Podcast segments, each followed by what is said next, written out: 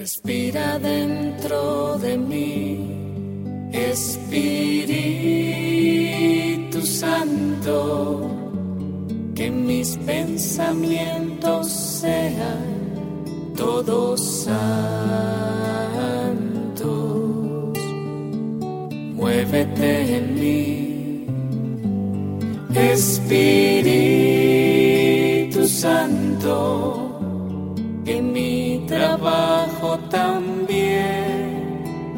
santo. Atrae mi corazón, Espíritu Santo, que ame solo lo que sea santo. Dame fuerzas Espíritu Santo, que pueda defender todo lo que es santo, protégeme. Espíritu Santo, que siempre pueda ser santo.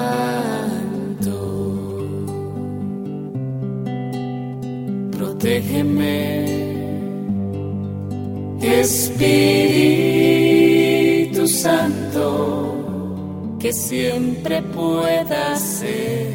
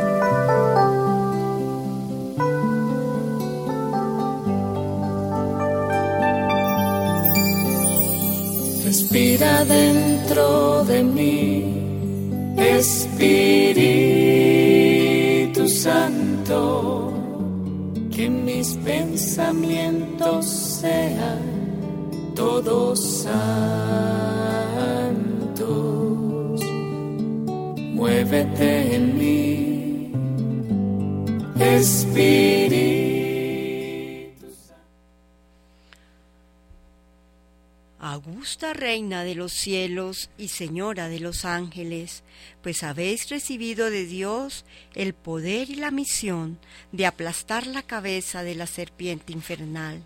Dignaos escuchar benigna las súplicas que humildemente os dirigimos. Enviad las santas legiones para que bajo vuestras órdenes combatan a los demonios, donde quiera repriman su audacia y los persigan hasta precipitarlos al abismo. ¿Quién como Dios? Santos ángeles y arcángeles, defendednos y guardadnos. Oh buena y tierna Madre, vos seréis siempre nuestro amor y nuestra esperanza. Oh Divina Madre, enviad los santos ángeles para defendernos y rechazar lejos al demonio, nuestro mortal enemigo. Amén. Protégeme, Espíritu Santo, que siempre pueda ser.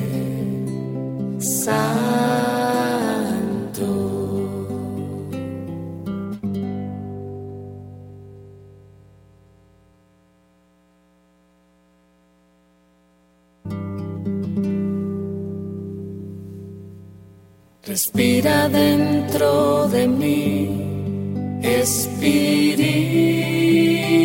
Santo, que mis pensamientos sean todos santos. Muévete en mí, Espíritu Santo Oh augusta Reina de los cielos y Señora de los ángeles, pues habéis recibido de Dios el poder y la misión de aplastar la cabeza de la serpiente infernal. Dignaos escuchar benigna las súplicas que humildemente os dirigimos. Enviad las santas legiones para que, bajo vuestras órdenes, combatan a los demonios, donde quieran repriman su audacia y los persigan hasta precipitarlos al abismo. ¿Quién como Dios? Santos ángeles y arcángeles, defendednos y guardadnos. Oh buena y tierna Madre, vos seréis siempre nuestro amor y nuestra esperanza. Oh Divina Madre, enviad los santos ángeles para defendernos y rechazar lejos al demonio, nuestro mortal enemigo. Amén.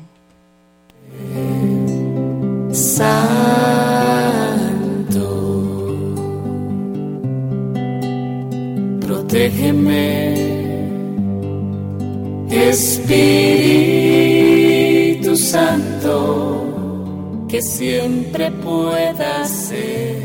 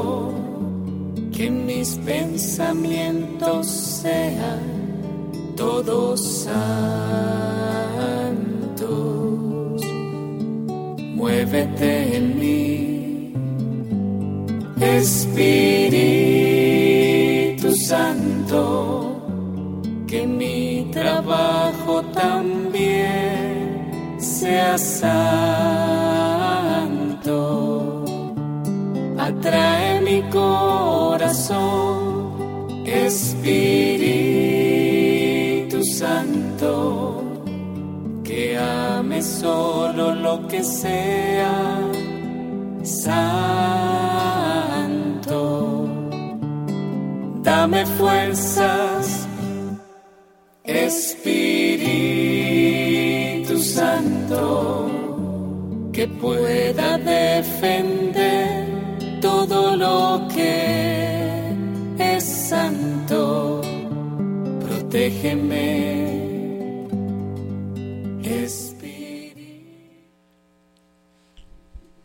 Querida familia de Radio María, muy buenos días. Una vez más, estamos en este, el programa de ustedes para nuestros queridos sacerdotes, Vigilia Sacerdotal, de la Asociación de Laicos San Juan Pablo II, donde ofrecemos todo, nuestros dolores del cuerpo, nuestros dolores del alma y absolutamente todo por la santificación de nuestros queridos sacerdotes. Eh, Anita no está en este momento, de pronto nos va a acompañar más tardecito, se encuentra delicada de salud, pero em, va a hacer un grande esfuerzo como siempre y como todo lo que hace por sus queridos sacerdotes y va a estar con nosotros por teléfono. Y también tenemos por teléfono a un sacerdote, a un invitado muy especial que se llama Julio César Cuervo, el padre Julio César Cuervo. Padre Julio César Cuervo, muy buenos días. Hola Luisa Fernanda, buenos días. Eh, es raro decir buenos días porque todavía está oscuro, pero bueno. es cierto, sí, sí. A veces nos equivocamos y decimos buenas noches, entonces nos acordamos que estamos de madrugada ya, ya estamos en el día 10 de agosto, al otro día. Acaba de pasar. Mm, padre, es una alegría para nosotros, para este programa, tenerlo acá, porque como todos saben, es para los sacerdotes es por los sacerdotes que estamos acá, por ustedes. Y pues imagínese qué emoción el que usted pueda estar con nosotros hablándonos un poquito de usted, pero también nos va a hablar de una santaza que hace 10 minutos acaba de pasar el día de su santo, que es Santa Edith Stein, Benedicta de la Cruz. Padre, Cuéntenos, cuéntenos de su, de su vida sacerdotal un poquito. ¿Dónde está ahora? ¿Dónde lo tiene? Quiero decirle que acá llaman muchas personas para pedir por usted. ¿Sabía eso? Sí, sí, sí. Yo, yo, yo he escuchado muchas veces que la gente se entera porque a veces tengo eh, algunas dificultades en, en la salud, se me bajan las defensas y la gente se entera por Radio María, porque alguien hace el favor de llamar. Cuando empiezan, cuando empiezan a colocarlo en oración. Sí, sí, todo el sentido y, y pues bueno, esa es la, la, alegría de pertenecer a, la iglesia, ¿no? Que todos eh, administramos los bienes de la iglesia a través de, de pedirnos por otros y les agradezco. Claro, eh, eso es lo que nos sostiene los unos a los otros la oración, la fuerza de la oración. ¿Cierto? Pero ¿y cómo está ahora de salud, padre? Cuéntenos. Pues es que, es que Luisa, mi, salud es como, como un yo-yo, ¿no? Como un péndulo. Hay momentos en que estamos arriba y hay momentos en que, en que estamos abajo, ¿no? Cuando se bajan las defensas, pues la cosa se complica un poco en muchos aspectos. Entonces, mi, mi obispo, que creo que es el mejor obispo que, que he podido tener, me ha dado la oportunidad de estar en mi casa. Y llevo ya bastante tiempo estando aquí con mi familia y pues bueno, no me podía quedar con los brazos cruzados y he empezado pues desde mi casa una pastoral a través de, de los medios de comunicación, es lo mismo que ustedes hacen, pero obviamente algo micro, ¿no? Con, con un grupo de personas que, que realmente lo que hacen es acompañarme a la celebración de la Eucaristía. Yo celebro todos los días la Eucaristía y hay un grupo de personas que tienen la amabilidad de acompañarme a través de, del Internet, ¿no? ¿Cómo se llama su canal, padre? Cuéntenos. mi canal tiene un nombre en griego eh, que es el, nombre de una antigua basílica que no existe. Encontraron los vestigios cuando estaban arreglando la vía que va de Jerusalén a Belén y se dieron cuenta que allí existió, probablemente por allá el año 900, una basílica en forma octogonal eh, y que se llamaba la Basílica de Catisma. Catisma significa como, como asiento, porque dice la tradición que cuando la Virgencita bajaba con San José a tener al niño en Belén, pues llegó a un lugar donde estaban muy cansados, tenían hambre y, y, en este lugar, en una piedra, la Virgen se sentó, una palmera se dobló y le ofreció a esos dos alimentos en el momento en que ellos más lo necesitaban y brotó una fuente. Entonces, con el tiempo se construyó una basílica en torno a esa piedra donde la gente la podía mirar dándole vueltas y hicieron pues una basílica de ocho, de ocho lados que con el tiempo desapareció. Entonces yo tomé el nombre para tratar de que el canal fuese eso, precisamente como esa piedra donde la gente descansa, donde la gente llega a participar de la Eucaristía, a hacer un momento de oración y tiene el nombre de catismo, que es con cada kilo y con TH, catismo para cuando me quieran acompañar a la misa todos los días a las seis de la tarde. ¿Y cómo se busca, Padre, para las personas que nos están escuchando y quieren acompañarlo? Ah, qué lindo. Pues van, van a, a YouTube y colocan ahí catisma o colocan Padre Julio César Cuervo. Eh, y aparte de la Eucaristía hemos encontrado, y te lo cuento aquí en voz baja, que no nadie me voy a escuchar, he encontrado una gran riqueza en las novenas. Yo creo que por ser sacerdote y con la formación que hemos recibido en ciertas épocas un poco racionalista, hemos pensado que las novenas, que el rosario, que las coronillas son cuestión de, de señoras, ¿no? De personas que ya pasan de cierta edad y créanme que he encontrado una gran riqueza en las novenas y en las consagraciones. Y eso ha hecho que muchas personas se unen al canal, especialmente a través de la consagración a nuestro Padre San José, que ha sido también un descubrimiento de esta época, ¿no? El, encontrar a este hombre del silencio Eh, sí. como alguien que, que va a luchar en esta época en que, en que mucho lo necesitamos. Entonces, hacemos eso, celebramos la misa, hacemos las consagraciones y las novenas eh, a los santos, porque también he encontrado una gran riqueza en la vida de los santos. Y, y usted quiere mucho a Santa Benedicta de la Cruz, ¿no? Es que yo me topé con ella, sabes que te cuento que más que uno buscar los santos, los santos lo buscan a uno. Sí, y es ella cierto. es como un, sí, es como uno de mis amores de, del seminario.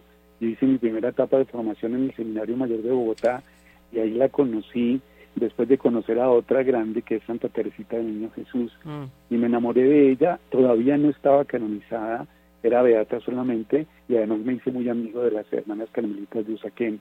Entonces desde ahí la he venido conociendo, pero no la termino de conocer. Ahora preparando tu programa he encontrado cosas nuevas en las palabras que ella dijo eh, ya póstumas, eh, antes de que fuera sacrificada en, los, en las cámaras de gas. Eh, sí, yo creo que eso es como la Biblia también, ¿no? Sigue uno leyendo y encuentra y, a- y aparecen cosas nuevas que ya ha leído, pero le encuentra uno otro sentido, ¿no? Sí, es, es, es, el Señor que te habla a ti de una forma personal, ¿no? Con palabras de, eternas, pero que las, las, las pues a, a tu situación, a tu dificultad, a tu momento eh, histórico y particular que estás viviendo y así también es la vida de los santos. Porque es que he encontrado que, la mejor forma de, de, ver la Biblia eh, hecha vida es precisamente en la vida de los santos, porque los santos encarnan la palabra de Dios, deja de ser letra muerta para que ellos vivan un aspecto, muchos aspectos de, de, de la palabra en su vida, en sus dificultades, en sus, en sus dolores, en sus enfermedades. Entonces los santos son la Biblia eh, eh, hecha, hecha carne, ¿no? Sí, así es. Y es gratificante pues escuchar, por ejemplo, esta santa que vamos a hablar, o mejor, va a hablar el Padre más adelante de ella, nos va a enriquecer con la vida de ella, que además es hermosa, ¿no? Es, eh, es eh, difícil como la de todos los santos, ¿no? Mm, No hay vida de santo que no sea fácil. Es que eh, imagínate que yo pienso que no hay ser humano que no tenga que pasar por el purgatorio, porque de todas formas de, fábrica venimos con el pecado original, ¿verdad? Y con los pecados eh, que vienen después, personales o a veces cosas que, que hay como en el entorno familiar. Entonces, una gran gracia, un gran regalo de nuestro Señor para todos, pero especialmente para los santos, es adelantarles el purgatorio. El purgatorio se presenta en esas eh, persecuciones, en esos dolores, en esas pruebas. Entonces, pues es la gran gracia de Dios para que pasen el menos tiempo que posible en el purgatorio real, sino que se adelanta aquí en la tierra. Entonces no hay ningún santo, no hay ningún ser humano que no tenga pruebas y dificultades. Así es, padre, sí, señor. Pues padre, no sé si usted quiera empezar ya con este eh, deleite de vida de Santa Edith Stein. Bueno, sí, nos toca empezar porque si no nos cogen las 3 de la mañana y no acabamos. Es cierto, es cierto, es cierto. Bueno, Vale, enriquezcanos, Bien. por favor.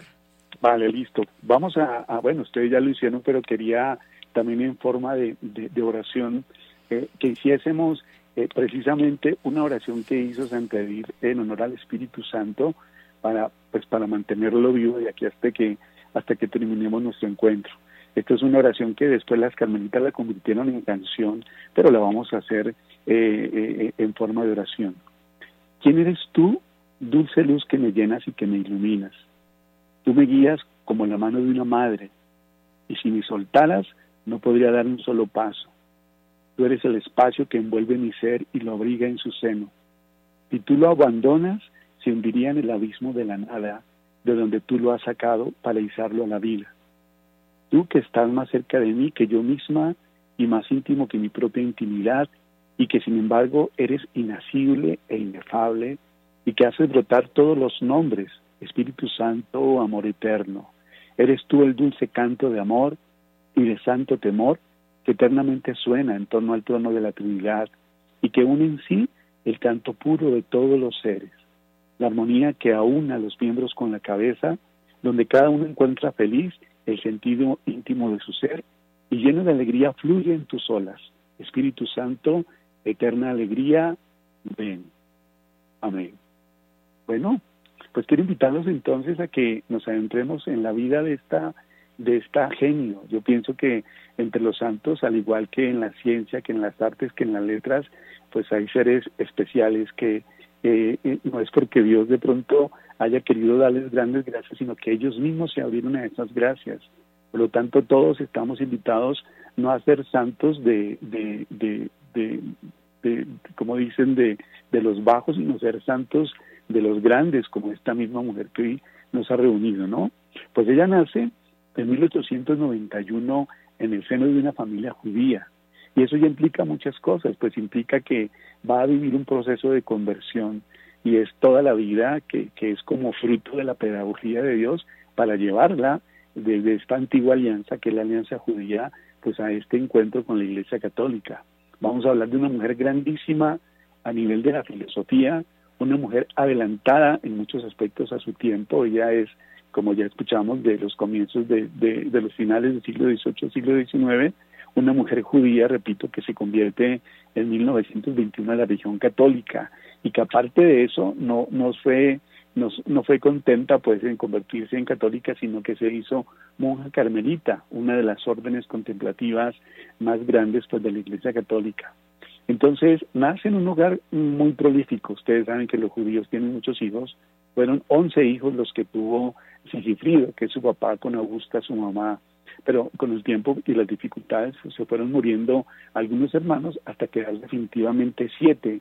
Y de los siete, Edith Stein, que es su, nombre original, pues era la menor. Y nace Edith Stein en una de las, de las fiestas más importantes del pueblo judío una fiesta que era muy esplendorosa cuando existía el templo, porque era la única vez en el año donde el sumo sacerdote entraba al Santa Santoro. Ustedes saben que allí en este cuartico de cuatro metros estaba el arca de la alianza.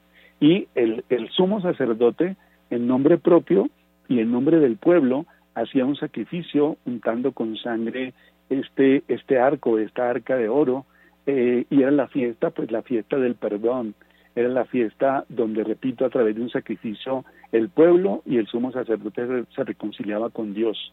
Podemos compararlo eh, con nuestra confesión, ¿verdad? Pero era una confesión una vez al año, por lo tanto era una fiesta muy especial y, así nació de alguna forma asignada Edith, por lo tanto fue como la, la hija más querida de su mamá, de la señora Augusta. Desgraciadamente, cuando, cuando tiene tres años, muere su papá que tenía una empresa de maderas, de una empresa muy grande que le iba muy bien, eh, y resulta pues que tuvo que su mamá Augusta hacerse cargo de la empresa. Una mujer judía eh, fuerte, una mujer judía que no le quedó grande el volver a contactar los clientes que ya se habían ido, el liquidar deudas que tenían y dedicarse pues a la educación también de sus hijos.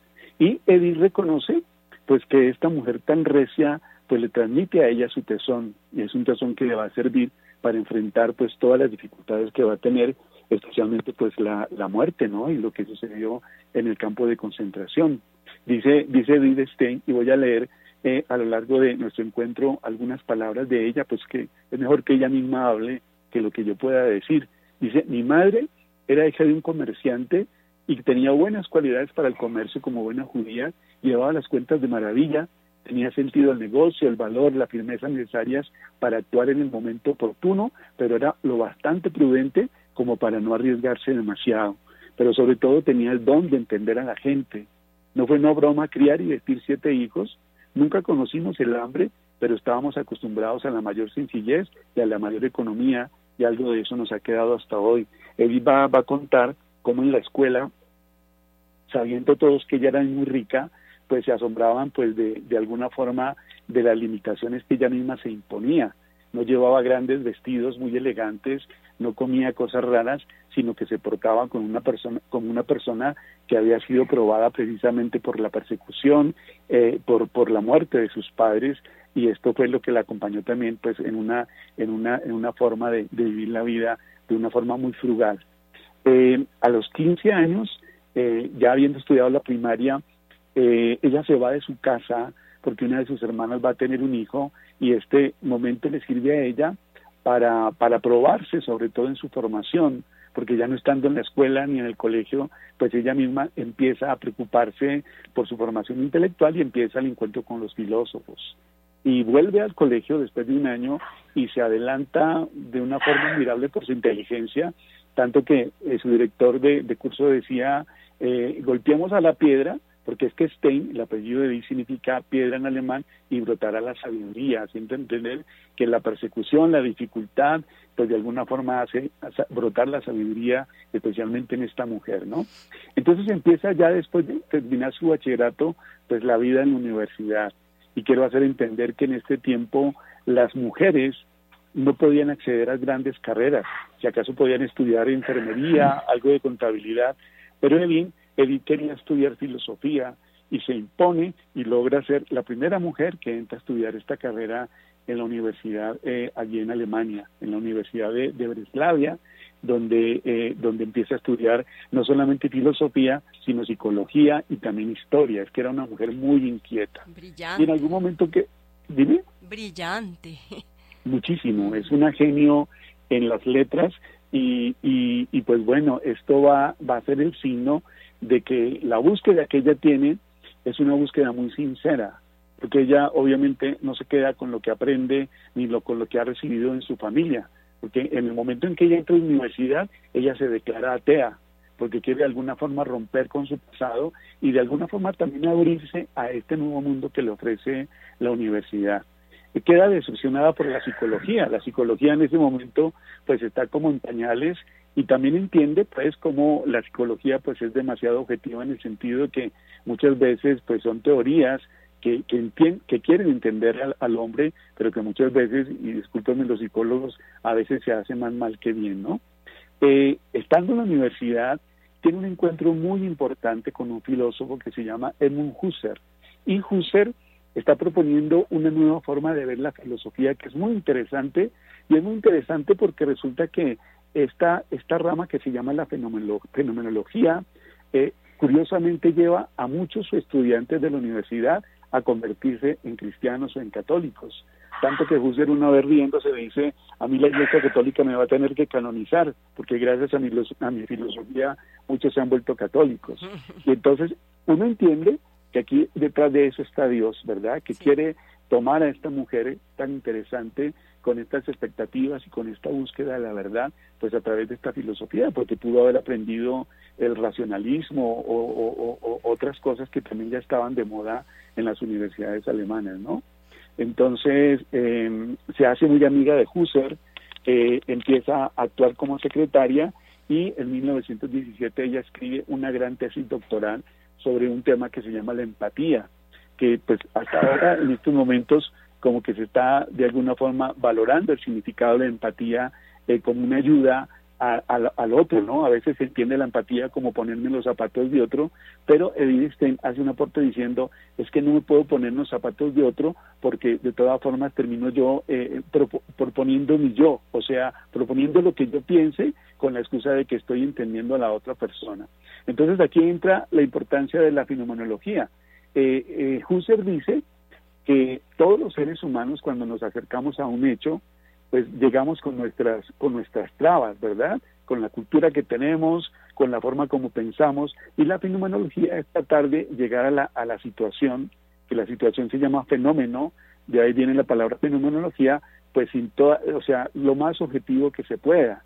Y va, después esto le va a servir a, a, a, este, a Stein para entender eh, que la única cosa objetiva realmente es Dios todos los fenómenos de alguna forma de los seres humanos lo untamos con lo que pensamos, con lo que hacemos, con lo que somos, con lo que tenemos de, cultura. Estalla la Primera Guerra Mundial y Edith Stein entiende que su labor en ese momento, en vez de estar estudiando, es colocar su vida, eh, no solamente sus conocimientos, sino su propia persona al servicio de los demás, y rápido hace un curso de enfermería y la mandan al hospital de, a uno de los hospitales militares de Austria de allí tiene encuentro con los enfermos de tifus, eh, eh, se acerca pues a, esta realidad de la, de la enfermedad y de la muerte. Mueren muchos amigos de ella en la guerra y también se da el fenómeno del suicidio, porque la guerra produce eso en, el hombre y en la sociedad, ¿verdad? Un deseo de ya no vivir y ella se asombra como muchos de sus compañeros vitales, eh, jóvenes, sanos, pues terminan quitándose la vida porque la guerra produce en ese momento en, Europa pues ese sinsabor, especialmente para los alemanes que terminaron de alguna forma perdiendo la guerra, ¿verdad? Tú me dices y vamos bien, si hay algo que preguntar, si hablo más despacio, porque si, si, si, ya no me dices nada, no, no, no, no, me para. No, no, vamos muy bien, además que es eh, una eh, melodía al oído escuchar, al oído y al corazón, escuchar todas estas bellezas de Benedicta de la Cruz, pero todavía no se llama Benedicta de la Cruz. Todavía no. Todavía no, se llama Edith Stein. Pero vamos a hacer un paréntesis porque Anita está con nosotros, ya llegó Anita, entonces yo creo que ella lo va a saludar padre y de pronto le va a hacer alguna pregunta al respecto. Anita, buenos días. Muy buenos días, ¿cómo están? ¿Cómo, ¿Cómo se sienten en esta mañana de jueves sacerdotal? Pues felices con el invitado que tenemos, Anita, el padre Julio César Cuervo. Dios mío, tantas veces que lo invité para que fuera al retiro y nunca me paró bolas. Ay, padre. Ahí le están jalando las orejas. Sí, es un regaño a nivel, creo que nacional, pero mundial. Dios va, Dios va poniendo, va poniendo sus, sus, sus, tiempos y sus, y su forma, ¿no? Eh, cuando uno no, cuando uno no para en su quehacer, viene la enfermedad y, lo pone a uno a, vivir la vida un poco más lentamente, ¿no? Entonces ahora hay, un, poquito más de tiempo, ¿no? Y pues bueno, ahí estamos para lo que Dios quiera. Sí, señora, me alegra escuchar que... El, próximo retiro sacerdotal es del 6 al 9 de mayo del próximo año para que con la ayuda del Señor nos acompañe en el Falle Charité a ese retiro que con la ayuda del Señor tendremos. Tiene un lema muy interesante y es ser santos porque santos soy yo, dice el Señor Levítico 19, 1 y 2. Así que eh, mi padre desde ya empiece a saborear ese, ese lema y hacer lo suyo para que luego en el retiro sacerdotal nos comparta su experiencia y su testimonio con respecto a la santidad. ¿Cómo está usted, mi padre? Pues como le decía Luisa, pues ahí estoy en mi casa en este momento, con permiso de mi obispo, eh, con la salud que es un poco fluctuante, ¿no? Eh, pero bueno, el, Señor me ha puesto en este tiempo, ya casi dos años, a, un apostolado distinto a través de los medios de comunicación y hemos logrado formar un canal en, YouTube donde, pues bueno, la gente llega eh, pues con el objetivo de, de, descansar a través de la Eucaristía y a través de la oración. Somos como 9.600, eh, claro que no todos están en la misa, pero, pero pues bueno, ahí lentamente la gente se va comunicando y se puede llegar a donde no llega de pronto una iglesia física, ¿no? Porque muchas veces es gente que está fuera del país, hay países donde no hay iglesias cercanas. Tengo una amiga en Estados Unidos que tiene que manejar dos horas para poder estar eh, delante del Santísimo. Entonces la misa en su casa a través de este medio pues es una, una gran ventaja, ¿no? Nosotros tenemos una oyente que a lo mejor estará escuchándonos, está en Qatar, en Medio Oriente, y Beatriz, nuestra querida Beatriz, que también tiene que viajar para, para poder escuchar la Santa Eucaristía. Y así sucesivamente tenemos amigas que, que tienen que viajar lejos para ir a la Eucaristía. Tenemos a Berta allá desde Canadá y a, Argensola allá en París, a, a Miriam allá en Inglaterra, y Marta en Córcega, Cerdeña, a la hermana Lini en Estocolmo, Suecia, a Marta Lucía en Alemania, en Frankfurt, y bueno, eh, Elizabeth allá en Australia, en Sydney, y bueno, eh, al, tenemos oyentes en, distintos países y con seguridad nos están escuchando en esta hora, así que mi padre, mm, cuénteme un poco más acerca de esa experiencia suya primero como sacerdote, eh, que mm, empate un poco en la santa que nos está relatando en este momento tan interesante. Digamos así rápidamente, su experiencia como sacerdote mm, en este momento, cuando usted se encuentra, según dice, limitado por una enfermedad, eh, ¿cuáles son sus sentimientos como consagrado del Señor frente a la historia de nuestra iglesia cristiana católica y sobre todo ante los hechos históricos que nos circundan en estos momentos. Cuéntanos algo, padre. Pues, pues, Anita, yo, yo me acuerdo mucho de un, de un, de un, de un profesor mío que en este momento es obispo, que es Monseñor Daniel Caro, y él utilizaba una imagen muy hermosa y muy chistosa también de los sacerdotes, diciendo que los sacerdotes éramos como como como eh, el, maíz, ¿no? Eh, las, las, las mazorcas que compramos en el mercado, solamente que eh, el, sacerdote realmente no son los granos, sino la tusa. Entonces decía, los sacerdotes somos lo que nos sirve, ¿no? Eh, Dios ha tomado el maíz, eh, ha botado los granos y, y, se ha quedado con la tusa, porque nos ha llamado desde muchas realidades para servir en la iglesia, pero con nuestras limitaciones, ¿no? Que no somos de pronto bien formados, que de pronto tenemos nuestro propio pecado, pero que el, Señor precisamente nos utiliza para mostrar que Él es el que está hablando, ¿no? Como decía San José María Escriba de Balaguer, el Señor puede escribir o con una pluma o con la pata de una mesa. Y muchos de ellos, de, nosotros somos la pata de la mesa, pero es Dios el que está escribiendo, ¿no? Nosotros somos solamente un instrumento eh, y lo hace eh, eh, a, través de la realidad de cada uno, ¿no? Y en mi limitación y mi enfermedad, siento yo pues que, que Dios está haciendo algunas cosas, porque repito, a través del canal hemos llegado a, a, muchos lugares y pues seguimos eh, no, no dejándonos limitar por la enfermedad, sino diciendo, bueno, pues ahora lo vamos a hacer de esta forma y que sea el Señor el que, el que ponga en el corazón de cada persona pues sus palabras, ¿no? A través de, de nosotros, de la, de, la, de la pata de la mesa, de la pluma o de la tusa. sí, realmente como dice en Hebreos 5 que el Señor llamó a los sacerdotes a hombres de entre los hombres, ¿sí? refiriéndose a los sacerdotes, sacó hombres sacados de entre los hombres. Y, y son el rostro eh, extraordinario del Señor que tiene muchos matices y que tiene eh, miles de rostros porque está en cada sacerdote y es un rostro extraordinario y maravilloso de Dios que está enfermo, que está limitado, que de pronto eh, sufre persecuciones, en fin, son el rostro de Dios en sus diferentes circunstancias. Cada sacerdote donde esté y como esté es el rostro de Jesús porque es en persona Cristi y bueno, está allí para mostrar ese rostro eh, maternal de Dios como María eh, para su pueblo, para el pueblo hambriento y sediento de Dios. Entonces, ustedes eso también, mi padre, y me alegro mucho saludarlo, aunque mm, no pierdo la esperanza de poderlo dar un día un abrazo personalmente y de verdad de corazón mm, espero que pueda hacerlo. Anita, yo creo que yo creo que tú te has dado cuenta algo que yo me he dado cuenta ya muy tarde eh, y lo, lo hago con base en la vida de los santos y he encontrado como un sitio común en muchos de ellos. Hay una santa que a mí me, me, tomó el corazón recientemente, que es Santa María de Jesús Crucificado, una carmelita eh, que ah, precisamente tuvo esa vocación de orar por los sacerdotes, pues como toda carmelita, pero ella decía en un momento que los grandes males del mundo a lo largo de la historia no son tanto por el pecado de, de, de, de todos los seres humanos, sino especialmente por los pecados de los sacerdotes. Todas las guerras que han habido los, los desastres naturales, de pronto les va a parecer muy exagerado, pero así lo dicen ellos y lo creo, ha sido por el pecado de la iglesia, especialmente de la jerarquía.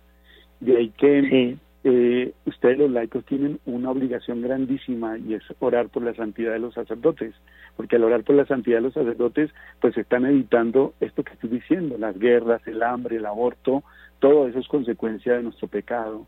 Entonces, pues pues su gran deber, y yo pienso que pues así lo siento, que la vocación de Anita y de ustedes ha sido precisamente eso, ¿no? Eh, eh, ayudarnos en este camino que no es más fácil. Alguien decía, no digo el nombre, pero decía que si a un laico lo tentara el demonio que está encargado de tentar a un sacerdote, con la sola presencia del demonio, de ese demonio que es de los, de los coros bajos, el laico se moriría, porque nosotros somos tentados de una forma mucho más, más profunda, mucho más intensa, por lo tanto necesitamos de su oración y de su sacrificio para, para que las cosas...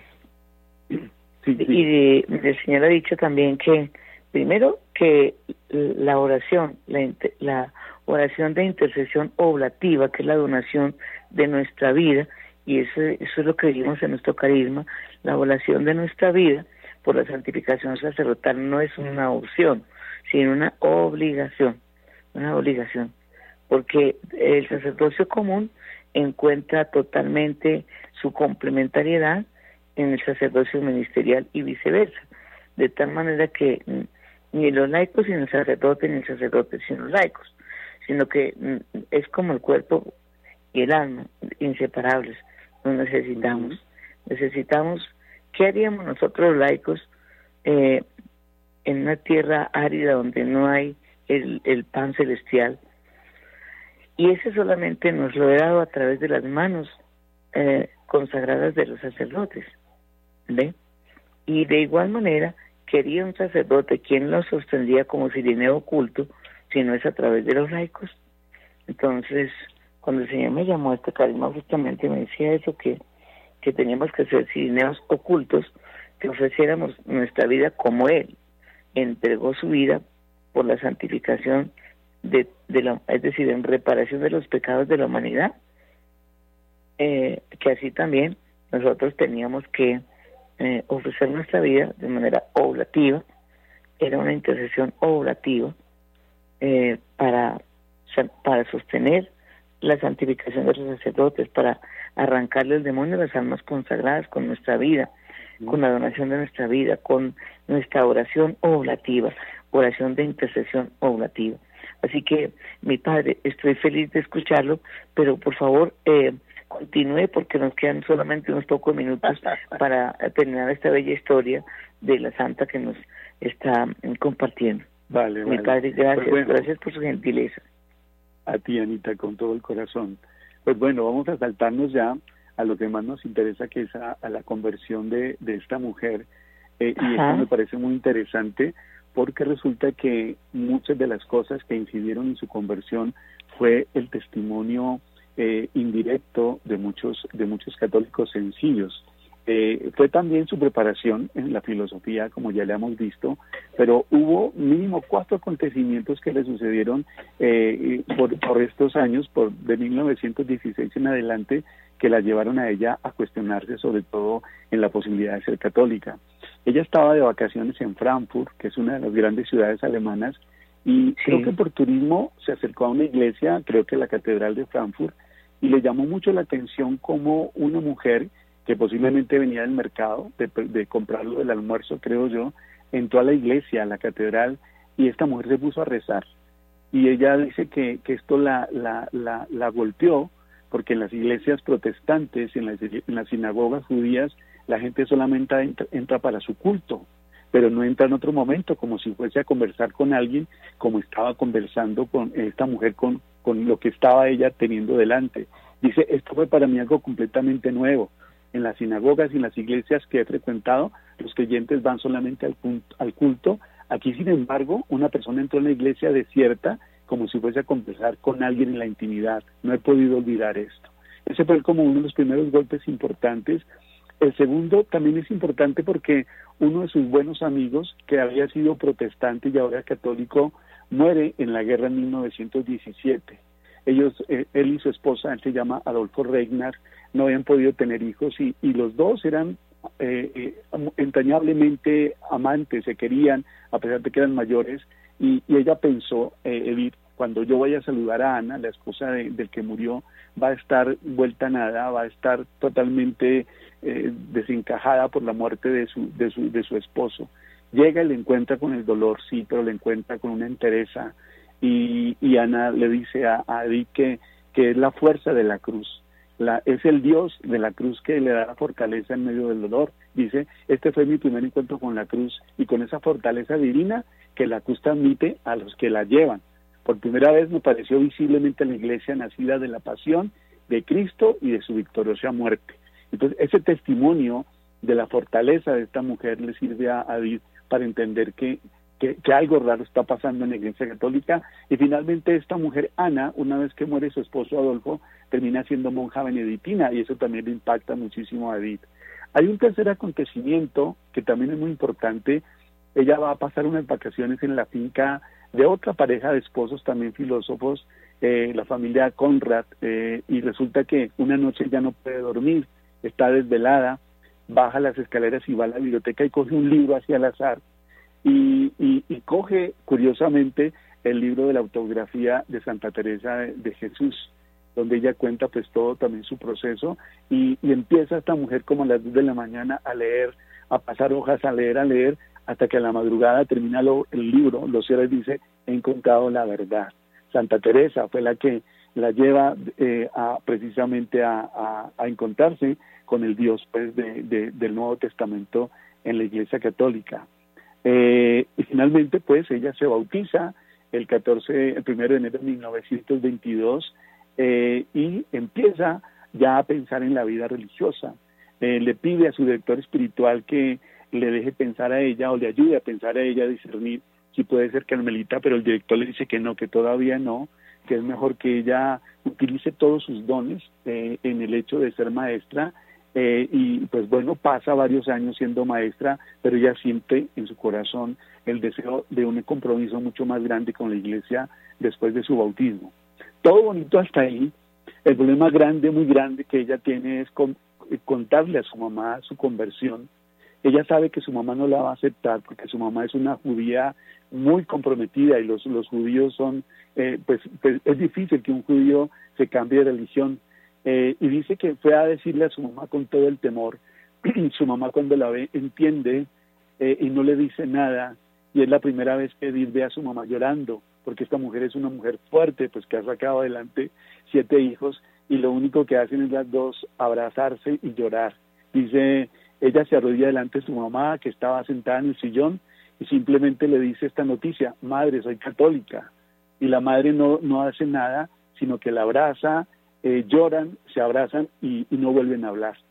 Sin, embargo, ella pues, pues, pues, pues, sigue con el, con el cariño obviamente a su mamá y es aceptada ya pues en el Carmelo después de su bautismo eh, y estando en el Carmelo pues, eh, pues empieza ya pues toda su vida eh, de Carmelita, eh, con la dificultad pues de que ella es una gran filósofa y tiene, eh, tiene que ser tratada como una monja común y corriente, donde muchas veces la, humillan, donde no la tratan bien, pues porque nadie sabe, las hermanas no saben, pues que ella pues es una gran doctora de filosofía y esto es una gran prueba pues precisamente para su humildad. Em, antes de entrar al Carmelo, ella tiene muchos contactos con los, con los benedictinos, y de vez en cuando se escapa para el monasterio eh, para hacer un momento de oración. Y allí en el Carmelo hay una imagen de la Virgen que a ella le impacta, es una pietad de estas imágenes de la Virgen que tiene a su, a su hijo que lo baja de la cruz. Y hace una oración que me parece muy hermosa, es una de las únicas oraciones o de las frases que ella le ha dirigido a la Virgen María, no porque no la quiera, sino porque, pues bueno, su, su, su, su intensidad está en otras cosas. Dice, María, hoy he estado contigo bajo la cruz y nunca hasta ahora había sentido con tanta claridad que fue bajo la cruz donde te convertiste en nuestra madre. Eso es hermoso. ¿Cómo no iba a escuchar la fidelidad de una madre de la tierra, la última voluntad de su hijo? Pero tú eras la esclava del Señor y el ser y la vida del Dios hecho hombre estaban inscritos por entero en tu ser y en tu vida. Por eso acogiste a los tuyos en tu corazón y con la sangre de tus sufrimientos compraste vida nueva para todas las almas. Tú nos conoces uno a uno, nuestras heridas, nuestras llagas. Tú conoces también el resplandor celestial, el amor de tu Hijo quiso derramar sobre nosotros en la eterna claridad. Por eso guía nuestros pasos con cuidado. Ningún precio te resulta demasiado alto para llevarnos a la meta. Es una oración preciosa, precisamente que muestra este amor tan grande que tiene eh, por la Virgen María. En 1933 empieza realmente la noche oscura para, para, para toda Europa sube como canciller de Alemania Hitler y de una forma muy rápida, porque esto fue en enero, empieza toda esta persecución ya de una forma más descarada para los judíos. Edith Stein empieza a sospechar que algo está pasando, porque ustedes saben que los judíos, eh, perdón, que los alemanes eh, empezaron a recolectar judíos en toda Europa con el, con el, con el, con el, con la, la, la idea de que los llevaban a unos campos a descansar, pero Edith no se deja engañar y le escribe una, papa, una carta al Papa Pío XI diciéndole que por favor eh, defienda la raza judía. Eh, el Papa no, no, no, de alguna forma no le hace caso, pero escribe una, una encíclica y dicen los que saben que muy posiblemente la carta que le manda Edith es lo que ha suscitado esta, esta carta que le toca al Papa escribirla de una forma muy suave, porque realmente la historia nos muestra que después los obispos holandeses escriben ya una carta donde le prohíben a los católicos que sean del partido nazi, que es el partido pues de, de, de, Adolfo Hitler.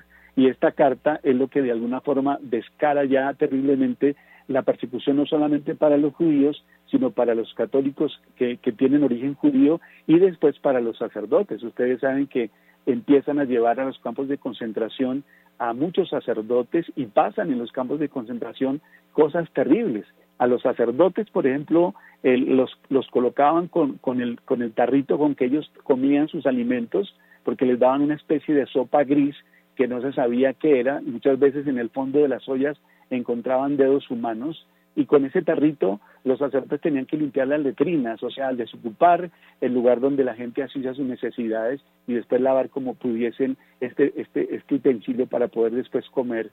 Inicialmente a las monjitas les quitaban los hábitos y obligaban a las prostitutas de los alemanes a desfilar con los hábitos de las hermanas para humillarlas y esto fue eh, algo que sucedió, eh, repito, y que de alguna forma vivieron muchos, no se sabe realmente cuánto fue el número de sacerdotes, de religiosos, de católicos que han muerto en estos campos de concentración. Que saben que murieron 6 millones de judíos, pero a, su vez, por estas cartas que mandó el Papa y que mandaron los obispos alemanes, murieron muchos sacerdotes después de ser humillados, después de matarlos, inclusive sometiéndolos a experimentos. Hace poco celebrábamos la vida de un santo que se llama Santito Gransman, que también murió eh, después de la carta de los alemanes y a él lo sometieron a experimentos porque en los laboratorios de los alemanes hacían cosas terribles para mirar, eh, por ejemplo, a cuánta a cuántos grados de, de, frío moría una persona. Entonces lo metían en una nevera mirando con un reloj en qué momento se moría o a cuántos grados de calor moría una persona, la metían en un horno viva